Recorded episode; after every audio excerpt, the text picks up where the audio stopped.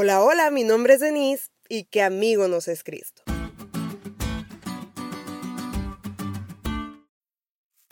El otro día en un sermón contaban de un ser humano que tenía problemas financieros. Él decidió hablarle a su mejor amigo para contarle su situación y el amigo le dijo, te veo a las 6 de la tarde para llevarte el dinero que necesitas. Pasaron las horas y se llegaron las 6 de la tarde. Pero el amigo ni sus luces.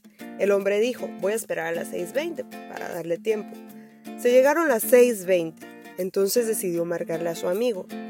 Le llamó y le llamó y le llamó y la llamada nunca entró.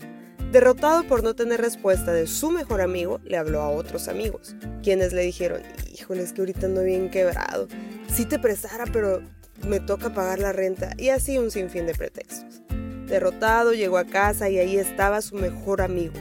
Le dijo, amigo, te estuve marcando. Y él le respondió, amigo, perdóname, es que tuve que vender el celular para completar el dinero que tú necesitabas.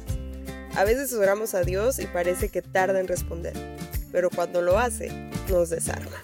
Durante tres semanas Daniel había estado ayunando y orando a Dios, como te decía en la lección del domingo. Creemos que su preocupación era porque el pueblo de Dios estaba enfrentando oposición para reconstruir el templo, y el templo era el lugar donde Dios se manifestaba a ellos. ¿Dónde pues se manifestaría ahora? Salomón lo había dicho antes que un templo no era suficiente para sostener a un Dios todopoderoso.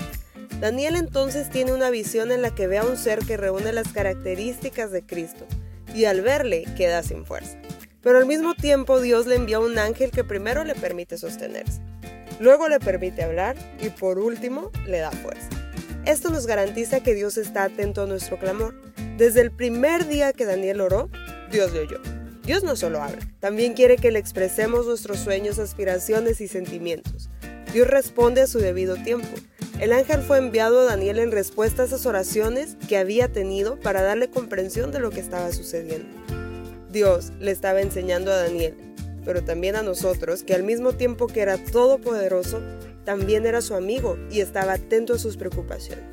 En esta visión, como veremos más adelante, le dejó claro que si él había dicho algo, seguramente lo iba a cumplir, aunque enfrentara oposición o lo que sea. Dios vende mucho más que un celular para demostrarnos su amor. Él entregó a su Hijo por amor a nosotros.